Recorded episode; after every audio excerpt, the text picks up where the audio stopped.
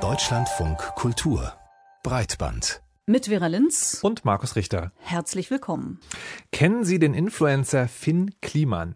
Wahrscheinlich jetzt, nach dieser Woche schon. Seit Tagen kursieren nämlich Stories um die dunkle Seite des Social Media Stars in den Medien, aufgedeckt vom Satiriker und der Sendung von Jan Böhmermann. Satire kombiniert mit Tiefenrecherche. Ist das die Zukunft des investigativen Journalismus? Werden so große Zielgruppen erreicht? Das fragen wir in dieser Sendung. Außerdem besprechen wir, wie die EU Darstellungen von Kindesmissbrauch im Internet bekämpfen will und erklären, was ein mögliches Abtreibungsverbot in den USA für die Nutzung von Zyklus-Tracker-Apps bedeuten würde. Breitband Topic. Jan Böhmermann ist Comedian und Late-Night-Talker dachten wir lange. Politisch war er ja schon immer, aber seit einiger Zeit erfindet er sich auch neu als investigativer Journalist und bekommt für seine und die Recherchen seines Teams natürlich viel Aufmerksamkeit. Gerade sorgen die Enthüllungen rund um den umtriebigen Jungunternehmer und Influencer Finn Kliman für mächtigen Wirbel. Ja, der Influencer Kliman hatte offenbar in Asien hergestellte Atemschutzmasken als Made in Europe unter fairen Bedingungen verkauft. Anders als normalerweise üblich bei investigativen Recherchen präsentiert Böhmermann allerdings seine Ergebnisse nicht hochseriös, sondern als Show, so wie wir das eben von ihm kennen. Den Spagat zwischen Unterhaltung und investigativer Recherche können nicht alle nachvollziehen. Noch nicht, vielleicht, denn möglicherweise sieht ja so die Zukunft des Journalismus aus. Matthias Finger berichtet.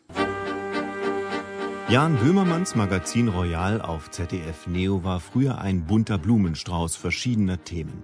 Ein wilder Mix aus Comedy, Talk und Musik. Mittlerweile gibt der einstige TV-Clown, so nennt ihn der Stern, den Investigativjournalisten und präsentiert monothematische Sendungen. Letzte Woche hatte er sich nun Finn Kliman vorgeknöpft und sein zweifelhaftes Gebaren, unter anderem auch bei der Weitergabe von Spenden. 10.636,85 Euro Cent an Spenden sind bis letzte Woche zusammengekommen, bis wir letzte Woche mal ganz unverbindlich bei Finn nachgefragt haben, was denn eigentlich genau das Spendenziel ist. Und moderiert mit einem Augenzwinkern jovial weiter. Zur Auflockerung gibt es gefühlt alle 60 Sekunden einen Einspielfilm. Die Sendung wirkt so kleinteilig und schnell, dabei sind die Themen abgehangen.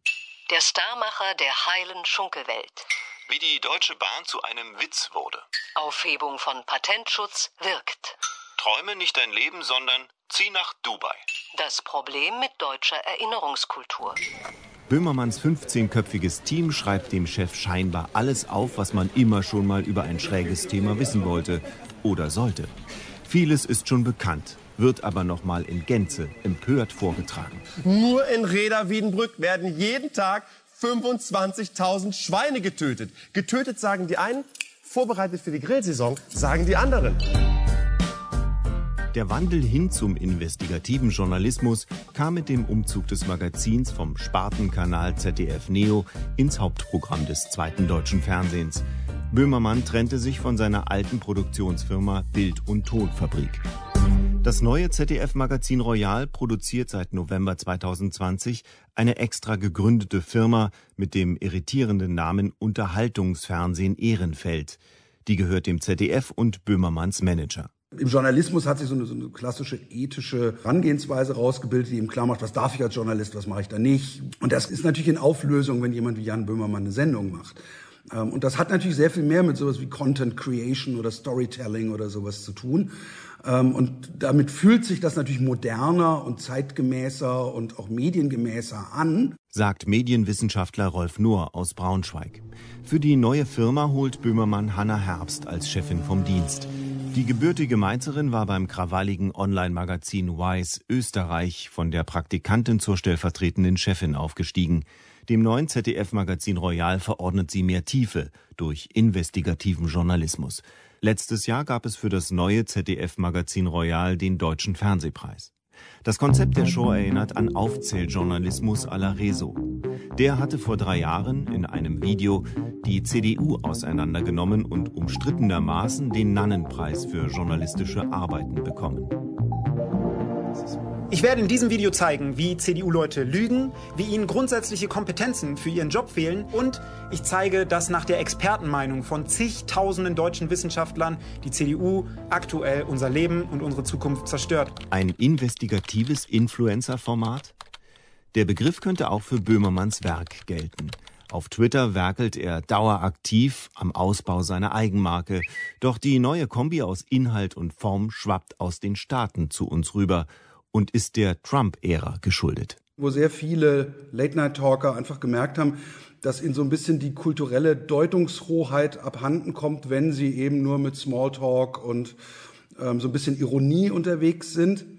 Und äh, relativ viele von denen haben ja dann auch schnell umgestellt auf ähm, so Konzepte, die eben so ein bisschen äh, journalistisch sind, ein bisschen unterhaltsam sind. Als Vorbild für Böhmermanns neue Masche benennt Rolf Nur den britischen Comedian John Oliver. In seiner Late-Night-Show auf HBO dekliniert er spannende Themen wie LKWs, Eintrittskarten, den Da Vinci Code, Taiwan, Polizeiverhöre und Frühstückszerealien durch. There simply aren't enough cereals. Böhmermann hat früher für Harald Schmidt gearbeitet. Im Gegensatz zu seinem Ziehvater ist Böhmermann allerdings Journalist. Er hat beim öffentlich-rechtlichen Radio Bremen volontiert. Ist seine schräge Mischung aus Comedy, Satire und investigativer Recherche vielleicht doch die Art Publizistik, der die Zukunft gehört?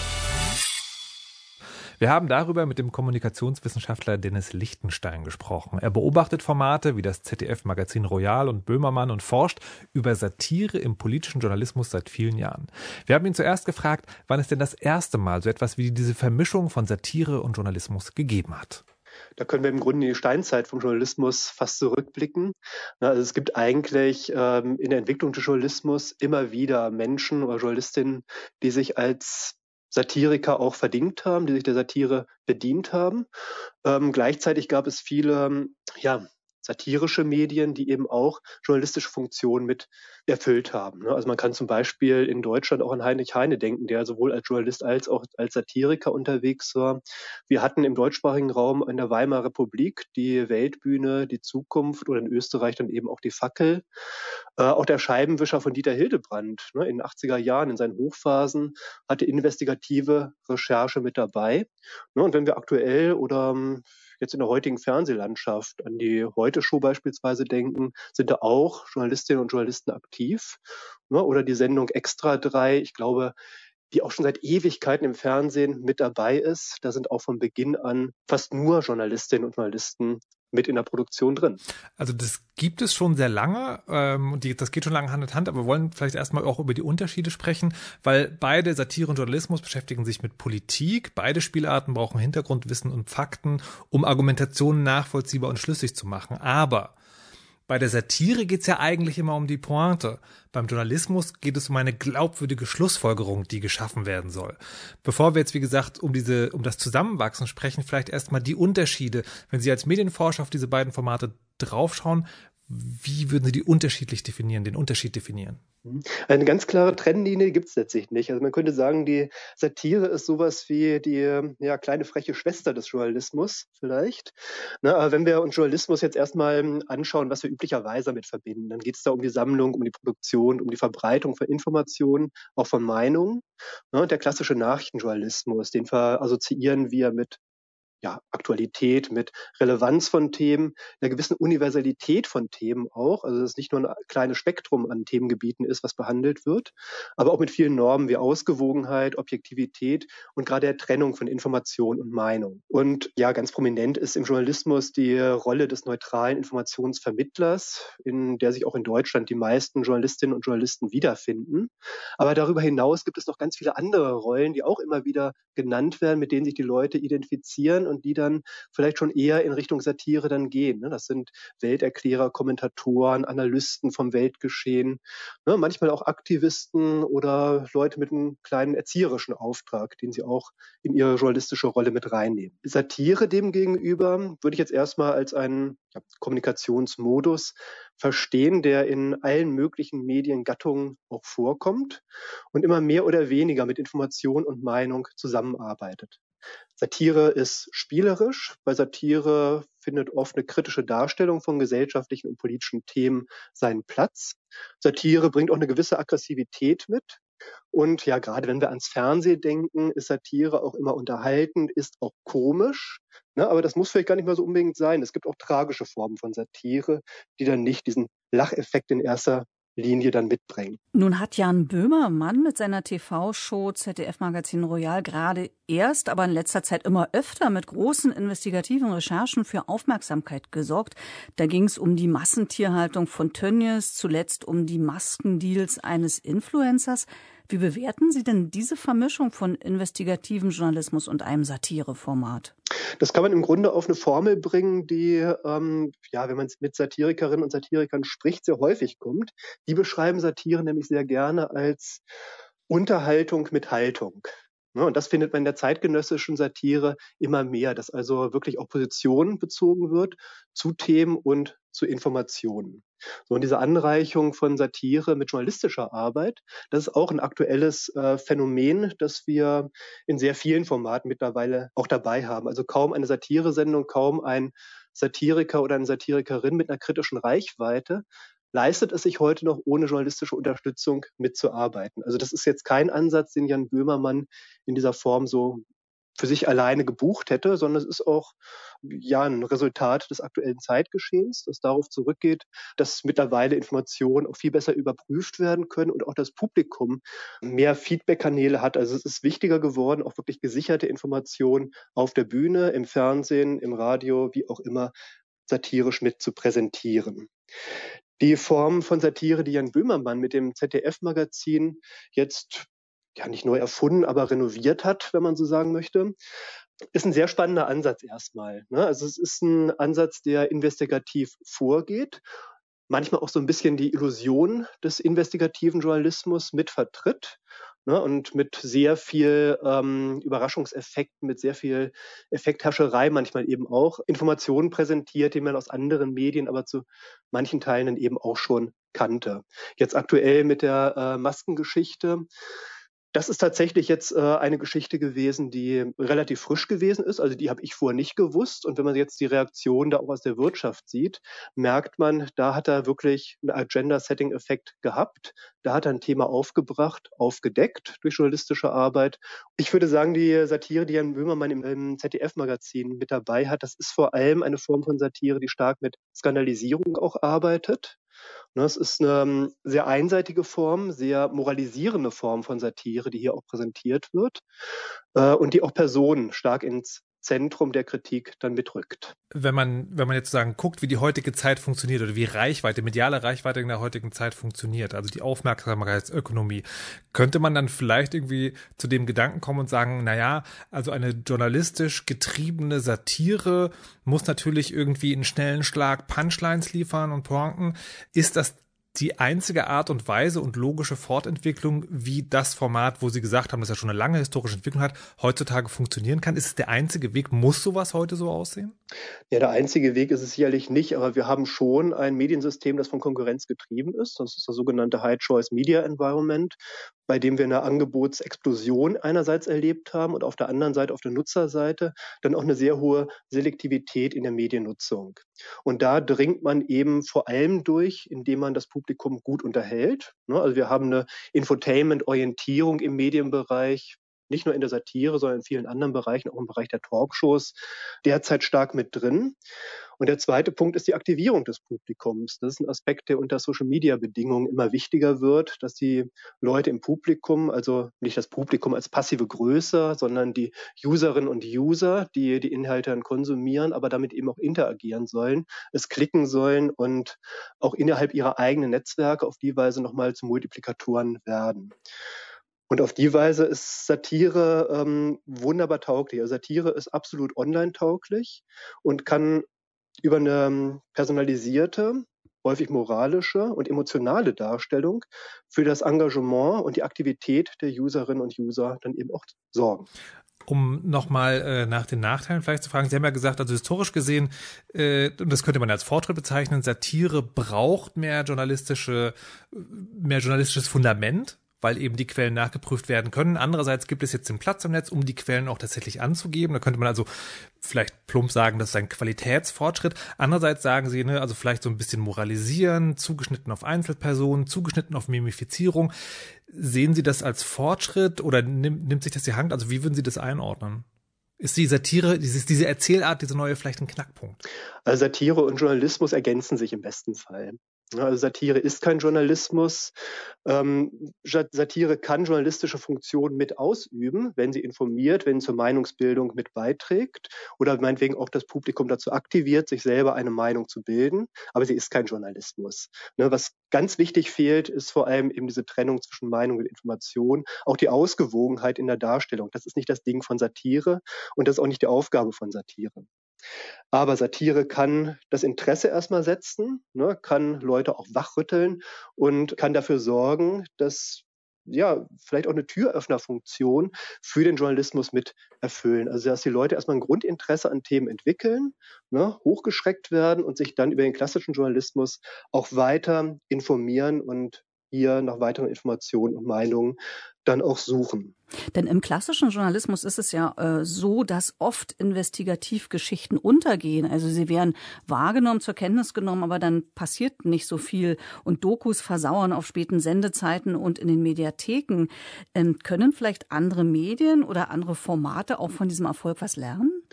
Ja, ich denke, da kann man sehr viel lernen. Also nicht nur von Satire, sondern von vielen neuen, frischen Formaten, die jetzt auch in Social-Media-Umgebungen mit entstehen. Ne? Also die, das Zeitalter des klassischen Nachrichtenjournalismus, der sehr top-down funktioniert hat, also bei dem Journalistinnen und Journalisten jetzt erstmal die großen Welterklärer und Informanten des Publikums sind und häufig dann eben auch die einzige Quelle für das Publikum dann darstellen, die gehen so langsam zumindest zu Ende. Ja, was wir jetzt mehr haben, äh, ist eine Nachfrage nach horizontaler Kommunikation und nach Dialog mit dem Publikum, das ja mittlerweile gerade online eben auch die großen Auswahlmöglichkeiten hat. Es entstehen im Journalismus jetzt gerade sehr viele neue Rollen wie Audience Manager oder Community Manager, die gerade diese Dialogfunktion mit dem Publikum versuchen zu erfüllen. Und das zusammen mit einer unterhaltsamen und emotionalen und durch die Person eines Moderierenden auch ähm, ja, persönlichen Verpackung und Darstellung, das kann dazu führen oder kann es ermöglichen, auch in diesen neuen Medienumgebungen dann eben das Publikum an sich zu binden, Beziehungen zum Publikum aufzubauen und hier auch Informationen weiter qualitativ hochwertig zu vermitteln. Ja, aber das sind alles ähm, Prinzipien, die beispielsweise auch bei ARD und ZDF im, innerhalb des Netzwerkes Funk in, praktiziert werden und hier auch losgelöst von der Satire mit existieren. Und das sind Bereiche, da kann, glaube ich, auch der Nachrichtenjournalismus noch sehr viel von lernen und wo es sich noch weiter lohnt, Experimente anzugehen. Sagt der Kommunikationswissenschaftler Dennis Lichtenstein. Wir danken für das Gespräch. Breitbandbesprechung. Zyklus-Apps sind ein Beispiel dafür, wie hilfreich die Digitalisierung dabei sein kann, den eigenen Körper durch Dateneingabe kennenzulernen.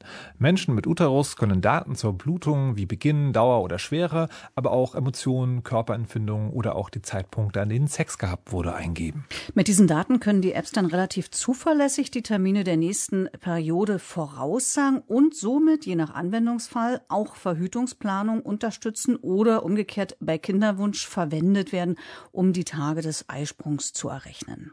Eigentlich könnte man denken, ein praktischer Fortschritt, aber er wird aktuell sehr skeptisch betrachtet. Und das hat mit einem bevorstehenden Urteil des Supreme Court, des obersten Gerichts in den USA, zu tun. Dort wird gerade über das Recht auf Schwangerschaftsabbruch verhandelt und wie diese Woche bekannt wurde, will das Gericht wohl beschließen, dieses Recht wieder abzuschaffen. Das könnte eine Reihe von politischen Effekten haben, in denen ExpertInnen nicht weniger als den Anfang vom Ende aller Gleichberechtigung sehen. Und in diesem Rahmen gelten eben Zyklus-Apps als potenzielle Gefahrenquelle. Worum es da genau geht, haben wir mit unserer Kollegin Berit Glanz besprochen und wir wollten als erstes von ihr wissen, um welche Risiken es denn da ganz genau geht. Also in den letzten Tagen wurde das irgendwie dann relativ viel zusammengedacht, besonders eben in den Timelines, wo ganz viel viral geteilt wurde, dass äh, Menschen ihre Zyklus-Tracking-Apps löschen sollten, weil natürlich diese Datenspuren, die da gesammelt werden, recht genaue Hinweise liefern. Und wenn in der Gesellschaft Abtreibung plötzlich verboten ist, dann wird eben diese Datenspur, mit der man ja ziemlich genau feststellen kann, ob jemand schwanger ist oder nicht, zu einer Gefahr und können dann eben in Zukunft vielleicht ja Institutionen entsprechende Hinweise geben oder sogar zu einer Strafverfolgung führen. Ist denn ein solches App-gestütztes Zyklus-Tracking sehr verbreitet? Also wie viele Menschen betrifft denn die Aufforderung, solche Apps in Zukunft nicht mehr zu verwenden? Also man denkt ja immer, das wäre vielleicht ein Nischenphänomen, weil die meisten Menschen reden da ja gar nicht drüber, dass sie solche Apps benutzen. Das ist ja jetzt nicht so ein Kaffeetisch-Gesprächsthema. Es ist aber wohl schon so, dass sehr, sehr viele Menschen ihre Zyklusse in Apps tracken. Ähm, es gibt einen Marktführer, das ist die App Flow und die schreiben selber, sie haben 230 Millionen UserInnen. Ähm, in Medienberichten wird das ein bisschen runtergeregelt. Das ist natürlich auch Marketing, da werden 100 Millionen genannt. Das ist also kein Nischenphänomen. Und was ganz wichtig ist bei diesen Zyklus-Tracking-Apps ist, dass die werden eben ganz viel eingesetzt für Kinderwunschplanung und Familienplanung. Und wir wissen, dass die, über die Hälfte der Abtreibungen in den USA von Personen durchgeführt werden, die schon ein oder mehrere Kinder haben. Das bedeutet, die Wahrscheinlichkeit, dass die schon mal ihren Zyklus getrackt haben in der App, weil sie eben Familienplanung betrieben haben, die ist relativ hoch. Jetzt wäre es aber eigentlich möglich, also gerade wenn das Thema auch aufkommt und viral geht, dass die Anbieter die Sicherheit der Daten ihrer UserInnen vielleicht eh schon gewährleistet haben, beispielsweise alle Einträge nur auf dem Handy und nicht irgendwo zugriffsmäßig auf Servern gespeichert werden. Gibt es da gar keine Transparenz? Also das war lange was, worüber nicht viel diskutiert worden ist, aber es ist in den letzten Jahren ein bisschen mehr in Fokus geraten. Also genau diese Datenschutzfrage. Ähm, vor allem eben, und jetzt haben wir wieder die App Flow, weil die von 2016 bis 2019 hochsensible Daten an Google und Facebook weitergegeben hat. Es gab dann 2020 eine Beschwerde von der Federal Trade Commission in den USA. Ähm, warum interessieren sich Facebook und Google für Zyklus-Tracking-App-Daten? Das sind, also solche Daten sind für alle werbefinanzierten Plattformen extrem interessant, weil man natürlich Werbung entsprechend anpassen kann und werdende Eltern kennen das auch. Man bekommt dann unglaublich viel Konsumangebote, weil man plötzlich natürlich auch Dinge kaufen muss.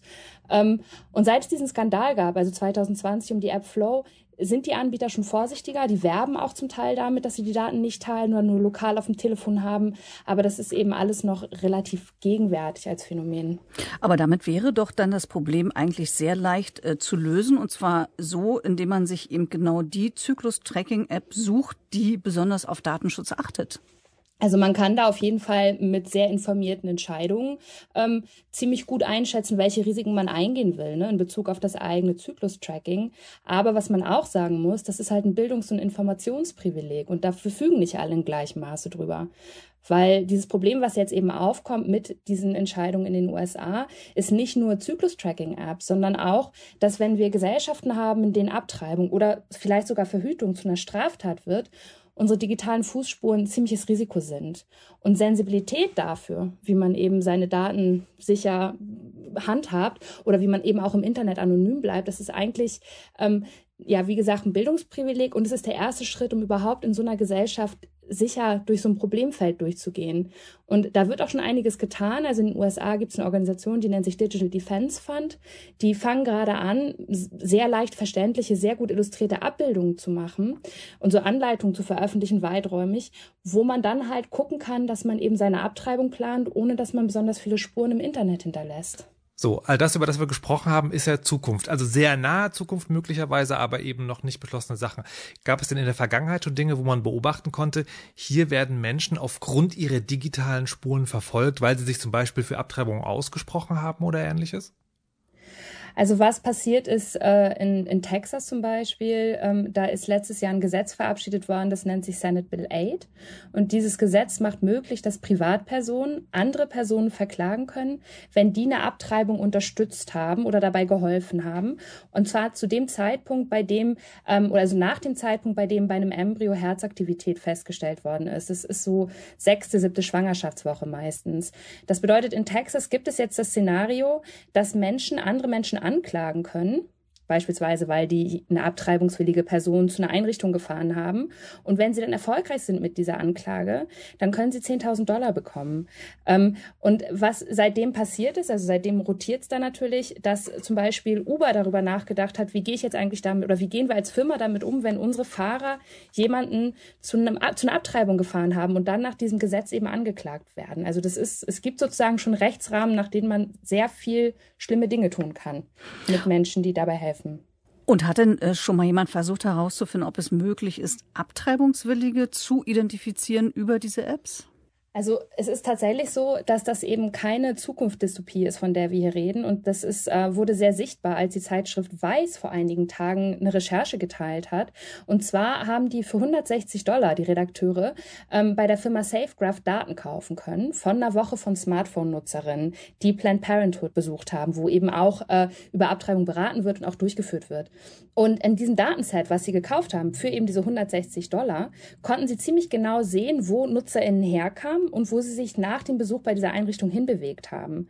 Und diese Daten sind gesammelt worden in Apps. Es ist nicht transparent, also muss gar nicht unbedingt Zyklus-Tracking sein, aber sie geben trotzdem ziemlich klare Hinweise darauf, wer potenziell eben geholfen hat und dann nach einem Gesetz wie Senate Bill 8 eben auch tatsächlich verfolgt werden kann. Was wir also haben, ist eine Situation, in der die Gesetze rund um Abtreibung immer restriktiver werden. Und dann wird es tatsächlich auch immer gefährlicher, wenn man eben digitale Spuren hinterlässt. Und das tun ziemlich viele Menschen, ohne sich genau darüber Gedanken zu machen.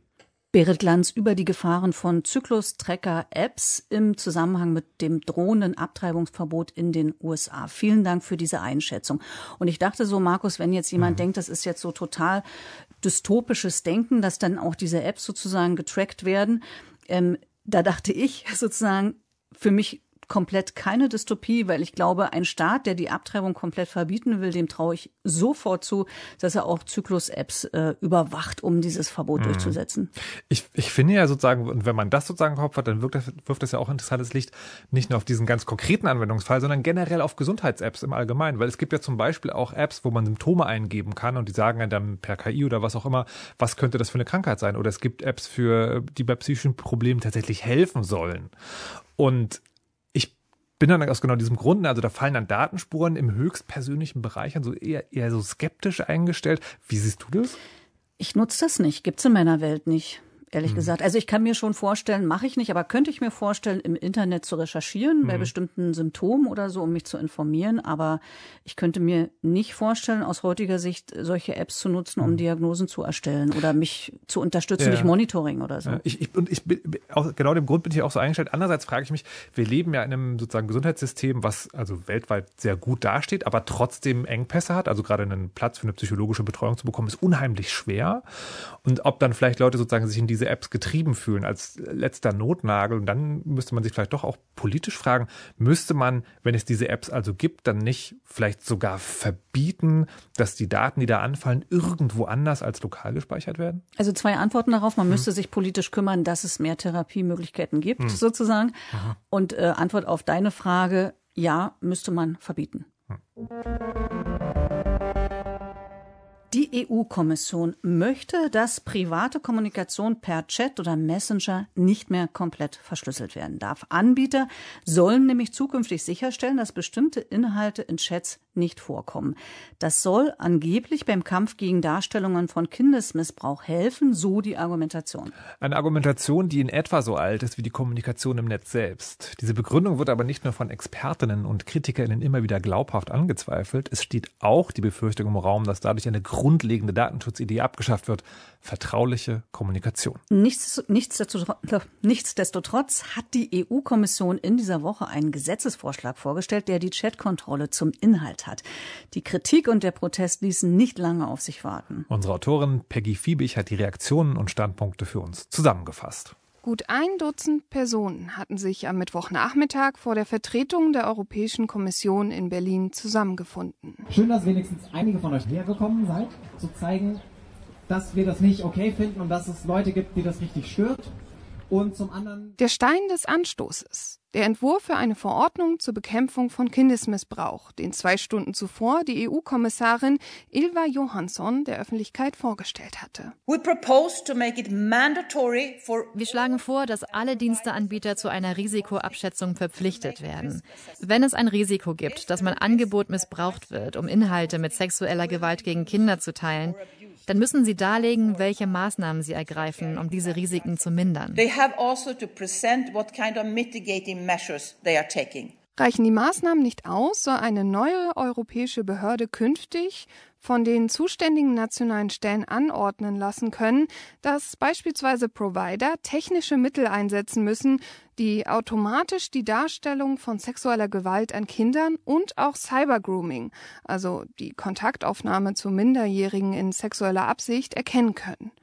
Und dagegen richtet sich der Widerstand. Ein flächendeckendes automatisches Scannen aller Inhalte, die beispielsweise über Messenger ausgetauscht werden, befürchteten Netzaktivisten, als vor einigen Wochen ein Arbeitsentwurf für die geplante Neuregelung geleakt wurde.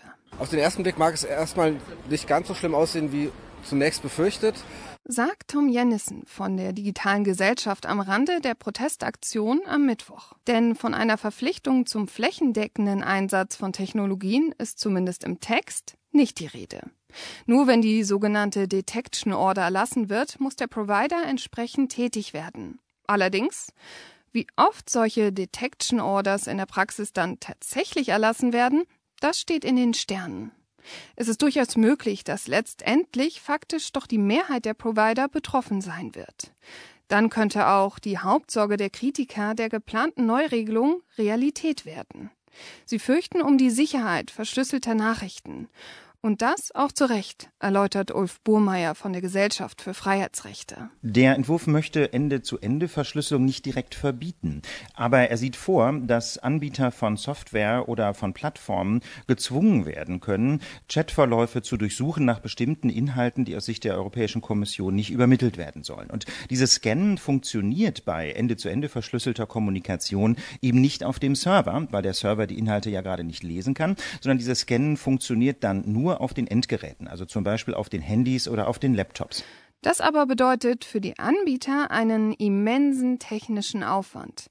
Denn für jedes Betriebssystem muss eine individuelle Lösung gefunden werden sagt Burmeier. Und das bedeutet, dass es für Anbieter von solchen Systemen wesentlich attraktiver ist zu sagen, nein, also Ende-zu-Ende-Verschlüsselung bieten wir gar nicht erst an. Dann musst du das quasi im Klartext machen und dann können wir auf unseren Servern scannen und auf diese Art und Weise spart der Anbieter enorm Aufwand. Aber die Menschen, die diese Systeme nutzen, werden dabei um ihre Privatsphäre gebracht, weil sie gezwungen werden, ihre Kommunikationsinhalte gegenüber den Anbietenden von Systemen offenzulegen. Entsprechend kritisch hat sich bereits auch der Bundesdatenschutzbeauftragte Ulrich Kelber geäußert. Die absichtliche Schwächung von verschlüsselter Kommunikation öffne weiterem Missbrauch Tür und Tor, schrieb er am Donnerstag auf Twitter. Es gebe Instrumente, die deutlich weniger eingriffsintensiv wären. Das meint auch der Leiter des Instituts für Cyberkriminologie an der Polizeihochschule des Landes Brandenburg, Thomas Gabriel Rüdiger. Er war früher selbst Polizist und befürchtet, dass das geplante Scanning weit am Ziel vorbeigeht. Es werden weniger die wirklich äh, Täter vermutlich erwischt werden, die man sich vorstellt, denn die reagieren sehr schnell auf solche neuen Mechanismen, werden vielleicht auf USB-Sticks wieder umsteigen oder auf andere Hardware-Produkte. Und am Ende wirst du die Minderjährigen erwischen. Die, die sich ihrer Strafbarkeit vielleicht noch nicht einmal bewusst sind. Denn die Schwelle liegt niedrig. Bekommt ein 15-Jähriger ein oben ohne Bild von seiner 13-jährigen Freundin geschickt, könnte der Tatbestand des 184b StGB der Verbreitung, Erwerb und Besitz kinderpornografischer Inhalte bereits erfüllt sein. Oder ein entsprechendes Bild oder Video wird im Schulchat geteilt.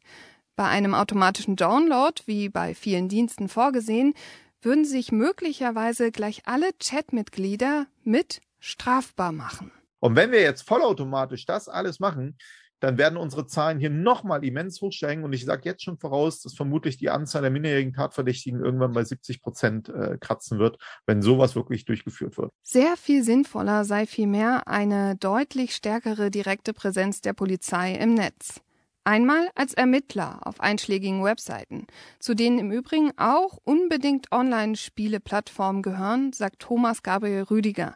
Denn gerade hier findet oft das sogenannte Grooming, die Kontaktaufnahme zu Minderjährigen statt.